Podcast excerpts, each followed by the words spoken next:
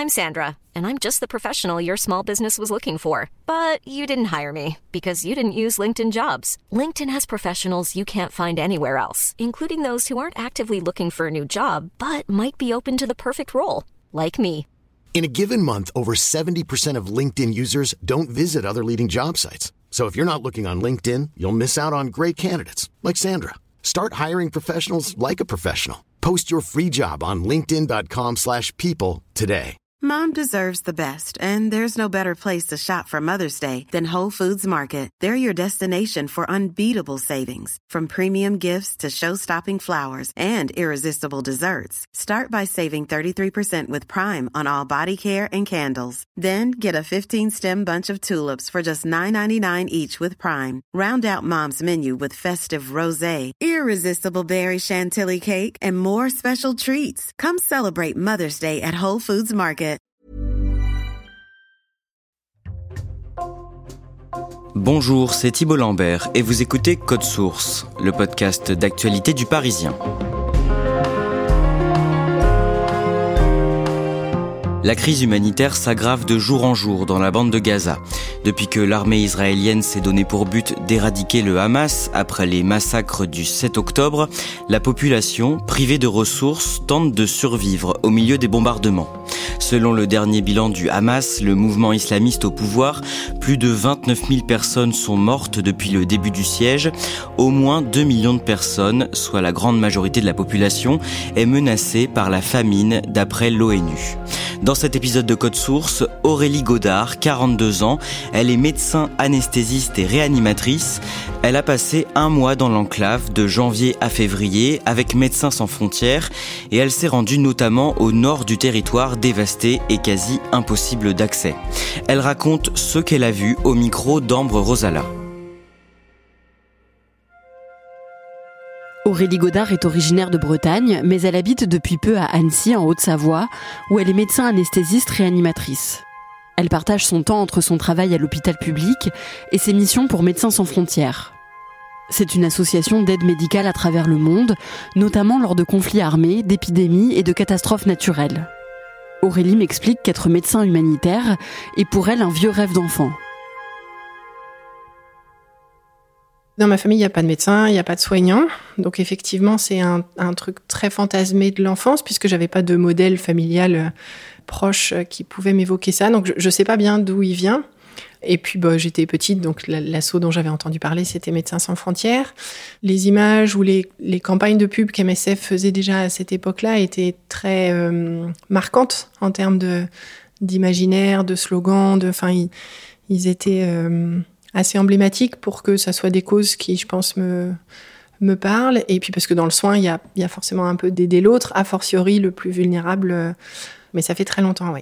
Aurélie s'engage auprès de Médecins sans frontières en 2012 quand elle a 31 ans. Elle passe un entretien de recrutement, puis elle suit une formation avant d'être envoyée sur sa première mission humanitaire. Au début, ça devait être le Pakistan, sur un projet d'obstétrique. Et c'était ma première mission, j'étais quand même un peu stressée, donc j'ai préféré demander plutôt une mission francophone, en Côte d'Ivoire en l'occurrence, pour pas avoir en plus du challenge euh, du contexte, un challenge linguistique. Euh. Voilà, donc j'ai fait une première mission en Côte d'Ivoire en 2012, une autre en Haïti en 2013, et puis après ça s'est enchaîné de façon un peu plus euh, rapprochée. Je suis allée cinq fois au Yémen, cinq fois en Irak, cinq fois au Nigeria, quatre ou cinq fois en Haïti, quatre fois je pense en Centrafrique, trois fois au Congo, donc ouais, je sais pas, une trentaine peut-être? Médecins sans frontières est présent dans la bande de Gaza depuis 1989. L'ONG y a une équipe sur place en permanence, composée de volontaires originaires de la région, et elle y envoie régulièrement des bénévoles venus du monde entier quand le conflit israélo-palestinien s'aggrave. Le samedi 7 octobre 2023, vers 6 heures du matin, le Hamas, le mouvement islamiste palestinien au pouvoir à Gaza, lance une attaque terroriste contre Israël. Bonsoir à tous. C'est une édition spéciale consacrée à la guerre entre le Hamas palestinien et Israël. Le Hamas, mouvement islamiste au pouvoir dans la bande de Gaza, a déclenché ce matin une attaque surprise massive en pleine fête juive. Des milliers de roquettes sont tirées sur le territoire israélien et des combattants du Hamas parviennent à s'infiltrer dans le pays. Ils attaquent des positions militaires, mais aussi des civils, dans des villages et dans un festival de musique. 1200 personnes sont tuées et environ 250 sont prises en otage. Dès le 7 octobre, MSF a été euh, très clair en condamnant euh, ces attaques absolument terribles du Hamas. On a également proposé notre aide au gouvernement israélien pour prendre en charge des blessés, etc. On ne savait pas encore combien il y en avait, etc. Ils nous ont dit à ce moment-là qu'ils n'avaient pas besoin de notre aide, qu'ils arrivaient à gérer. Donc on est resté en proposant notre soutien sans qu'il soit euh, nécessaire et en condamnant ces attaques qui pour nous étaient effectivement absolument euh, dantesques. Très rapidement, l'armée israélienne riposte et bombarde la bande de Gaza. L'objectif affiché du Premier ministre israélien, Benjamin Netanyahou, est d'éradiquer le Hamas. Le 9 octobre, le ministre israélien de la Défense annonce le siège complet de l'enclave et la fin de l'approvisionnement en nourriture, eau potable, gaz et électricité pour les habitants. On avait à ce moment-là une équipe dans la bande de Gaza qui s'est retrouvée du coup euh, prisonnière dans les jours qui ont suivi puisqu'ils n'ont pas pu évacuer le territoire et qui ont été un peu le fil rouge pour nous relater les événements qui se passaient sur la bande de Gaza. On nous raconte des bombardements terribles, le bruit, l'évacuation euh, forcée et, et, un peu en panique. MSF a beaucoup communiqué parce qu'on a été la cible à plusieurs reprises de d'attaques. On a eu des nos structures de santé, nos ambulances, du personnel qui malheureusement est décédé. Enfin, donc ça a été une situation euh, absolument euh, catastrophique, très menaçante. Donc les premières semaines ont été euh, terrorisantes pour ceux qui étaient à l'intérieur, très frustrantes pour nous qui étions à l'extérieur et qui, en clair, ne pouvions rien faire. Enfin, on va être très honnête, malheureusement, le début, la bande de Gaza a été complètement fermée pendant plusieurs semaines. Euh, donc on peut ni rentrer, ni sortir, ni faire rentrer de matériel. On a évidemment donné tous nos stocks euh, d'emblée. Et puis ben, à un moment donné, il n'y a plus de stock, donc il n'y a plus rien à donner.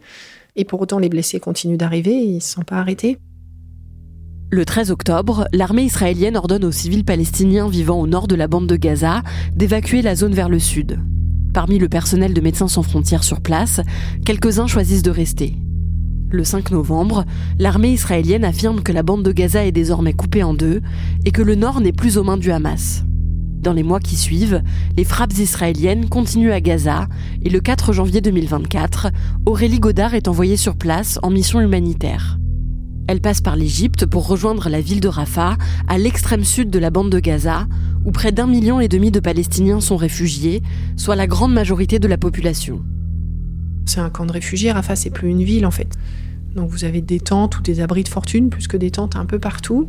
Vous voyez des vagues d'exode avec des gens qui arrivent avec un âne qui tire une charrette, quelques matelas, quelques casseroles, et puis qui vont euh, bricoler une tente de fortune avec euh, des bouts de plastique, des bouts de bâche, dans des endroits qui sont de moins en moins favorables, exposés au vent, exposés au bombardement probablement, euh, sans accès à l'eau de façon simple, évidemment pas de branchement électrique ou ce genre de choses. Donc il y a les camions d'eau potable qui passent euh, au maximum, quasiment quotidiennement, pour faire des distributions d'eau, parce que les gens n'ont pas accès à l'eau, des distributions de nourriture. Mais voilà, c'est une, fourmilière. Il y a énormément de gens dans les rues de Rafah, énormément.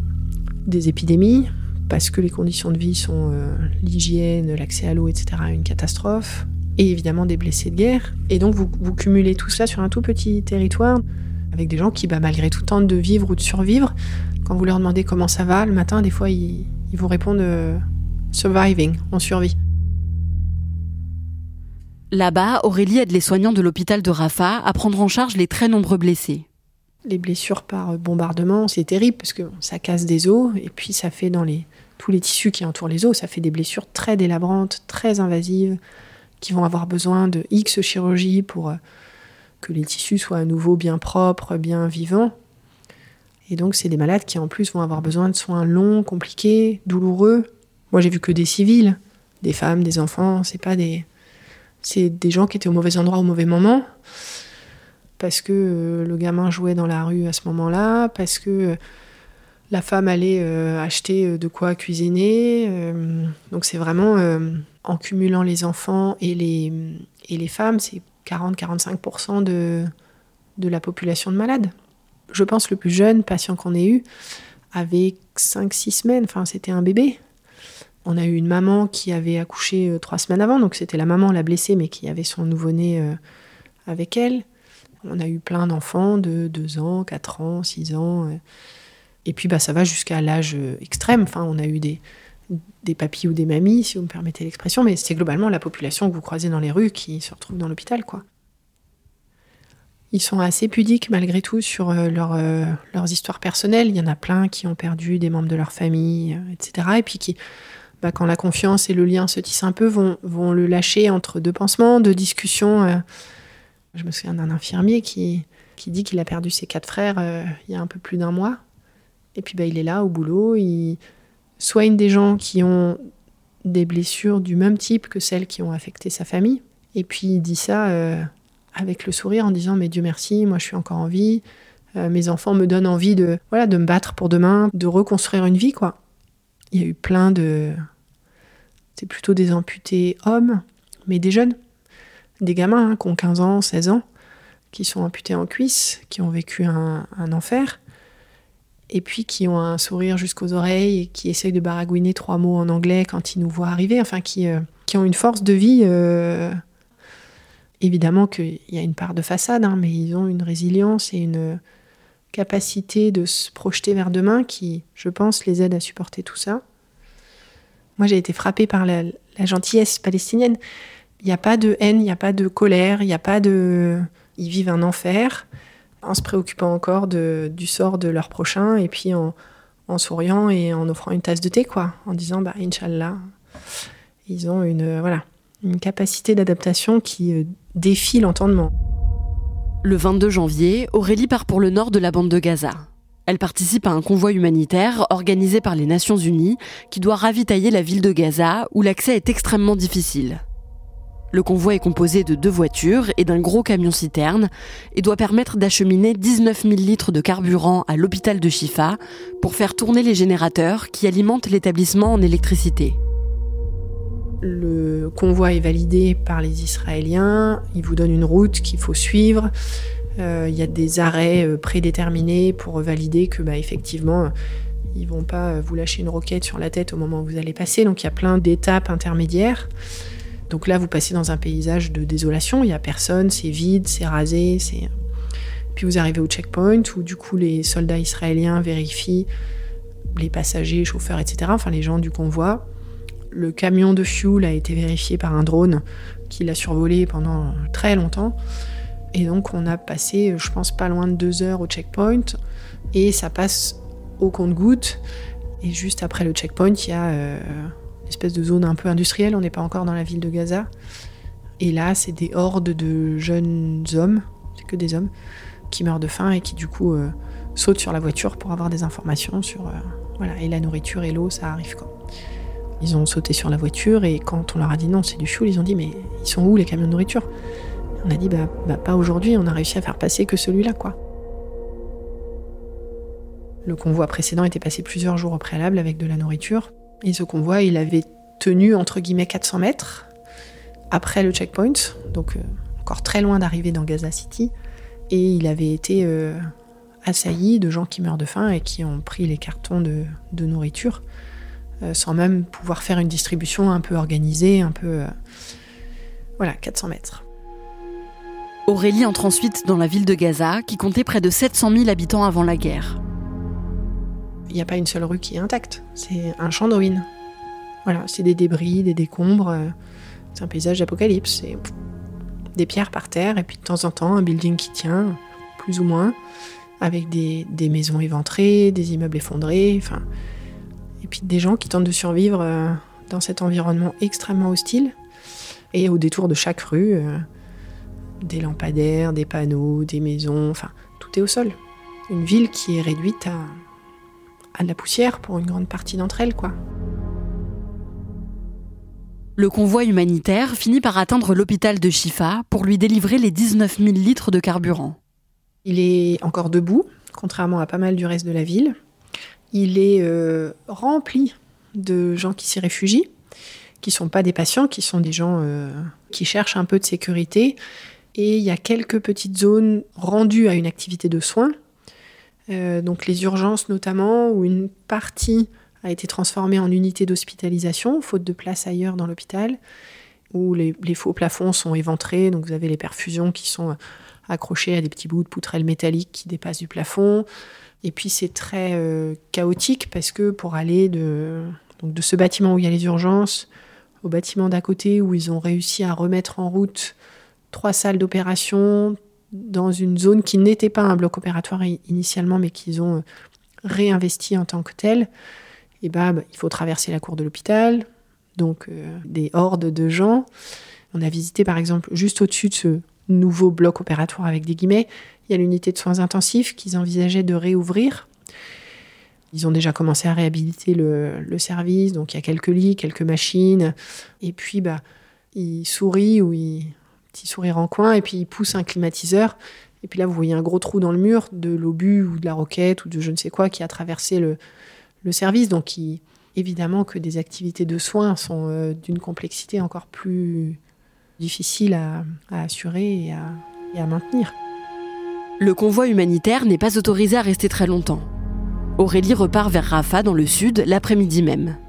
Le carburant que le convoi a livré va permettre d'alimenter l'hôpital pendant une semaine à peine. À Rafah, Aurélie continue de soigner les blessés.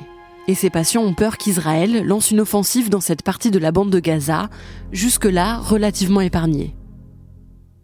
Ils sont euh, terrifiés et perdus parce qu'ils disent bah il n'y a nulle part où aller en fait. C'est euh, c'est des rats dans une souricière quoi. Enfin vous, avez reculé, reculé, reculé, vous êtes dos au mur et puis là on vous dit bah il faut pas rester là.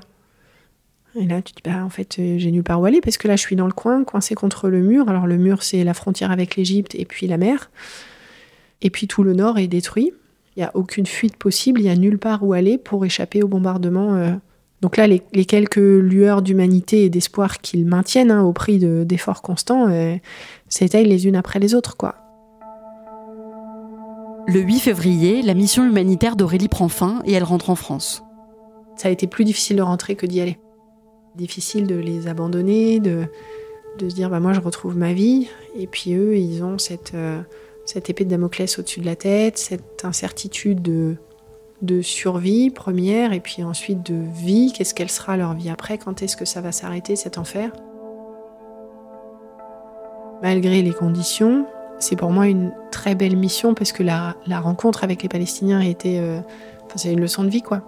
Ces gens-là ont tout perdu, mais il reste euh, des gamins qui prennent des, bouts de sac poubelle, des bouts de plastique, qui en font un cerf-volant et puis qui jouent dans la rue avec. Enfin, espèce de cliché, mais on dit bah, tant qu'il y a des enfants qui jouent, en fait, il y a encore un peu d'espoir. J'ai la chance, moi, d'être soignante. Si au moins je peux soigner 1, 2, 5, 10, 50 patients, c'est une goutte dans un océan, mais c'est une goutte qui, pour moi, donne du sens. C'est pas tout à fait rien, c'est presque rien.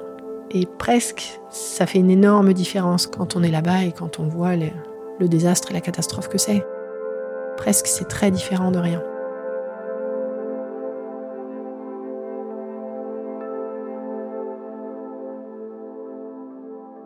Ambre, à la fin de ton sujet, on a entendu Aurélie Godard raconter que ses patients à Rafah craignaient une attaque contre la ville. Où en est la situation à la date du mercredi 21 février? Alors, au moment où on se parle, le gouvernement israélien menace de lancer une offensive contre la ville de Rafah au début du ramadan, donc euh, autour du 10 mars, si jamais les otages ne sont pas libérés d'ici là. Euh, je rappelle qu'il y a encore 130 otages qui sont détenus à Gaza par le Hamas, selon Israël, et le pays menace donc de lancer une offensive s'ils ne sont pas libérés dans les prochaines semaines. Est-ce qu'Aurélie a prévu de retourner à Gaza prochainement? Ce n'est pas encore prévu parce qu'elle doit pour l'instant euh, travailler en France. Mais en tout cas, elle a très envie d'y retourner. En ce moment, il y a 300 euh, bénévoles palestiniens de Médecins sans frontières euh, qui continuent de travailler dans les hôpitaux de Gaza. Et en plus de ça, l'ONG a organisé des rotations pour que des bénévoles internationaux puissent se rendre sur place. Et donc, il y a toujours entre 15 et 20 soignants de différents pays à Gaza. Merci Ambre Rosala. Cet épisode de Code Source a été produit par Clara Garnier-Amouroux, Raphaël Pueyo et Barbara Gouy. Réalisation Julien Moncouquiole. Si vous aimez Code Source, parlez-en autour de vous, abonnez-vous sur votre plateforme audio préférée, laissez-nous des petites étoiles ou un commentaire et allez découvrir également les deux podcasts hebdomadaires du Parisien, Crime Story et Le Sacre. Crime Story, c'est une affaire criminelle racontée chaque samedi et dans Le Sacre, retrouvez l'interview d'un une médaillée d'or olympique en ligne chaque mercredi.